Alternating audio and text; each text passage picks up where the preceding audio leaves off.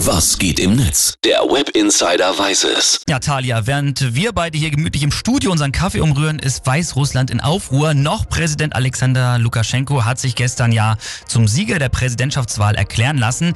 Anschließend sind Tausende auf die Straße gegangen. Stimmt, Philipp, und sagen wir es mal so, nicht um zu feiern. Mhm. Stattdessen wird dem 65-jährigen Lukaschenko aktuell Wahlbetrug vorgeworfen und auch das Netz läuft gerade sprichwörtlich heiß.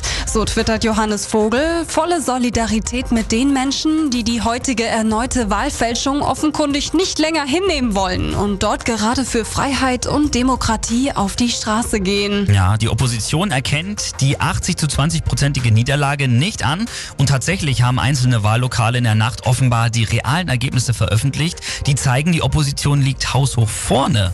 Ich habe hier einen äh, Tweet gefunden von Tuba Boskurt aus Weißrussland, der twittert dazu, während also das Volk gegen den angeblichen Wahlsieg Sieg von Lukaschenko auf den Straßen demonstriert, zeigt der Nachrichtensender Belarus 24 eine DAX-Doku. Das erinnert an die berüchtigte Pinguin-Doku, die CNN während der Gezi-Proteste gezeigt hat. Hat ja schließlich niemand die Absicht, eine Mauer zu bauen, Philipp. Ja. Einen guten Post habe ich auch von Dennis Plagge, der schreibt, möglicherweise eine historische Nacht für Weißrussland, aber auch für Europa. Eine Nacht, in der sich möglicherweise entscheidet, in welchem Weißrussland auch kommende Generationen aufwachsen mhm. werden. Übrigens Übrigens regiert Lukaschenko das Land seit 1994 autoritär. Das sind also jetzt schon fast drei Jahrzehnte. Ja, in Weißrussland gibt es schwere Demonstrationen, weil vieles darauf hindeutet, dass noch Präsident Lukaschenko durch einen Wahlbetrug an der Macht bleiben will. Es gibt sogar auch Videos im Netz, die zeigen, wie militante Gruppen regierungskritische Personen einfach in Autos ziehen und abtransportieren. Wohin weiß niemand.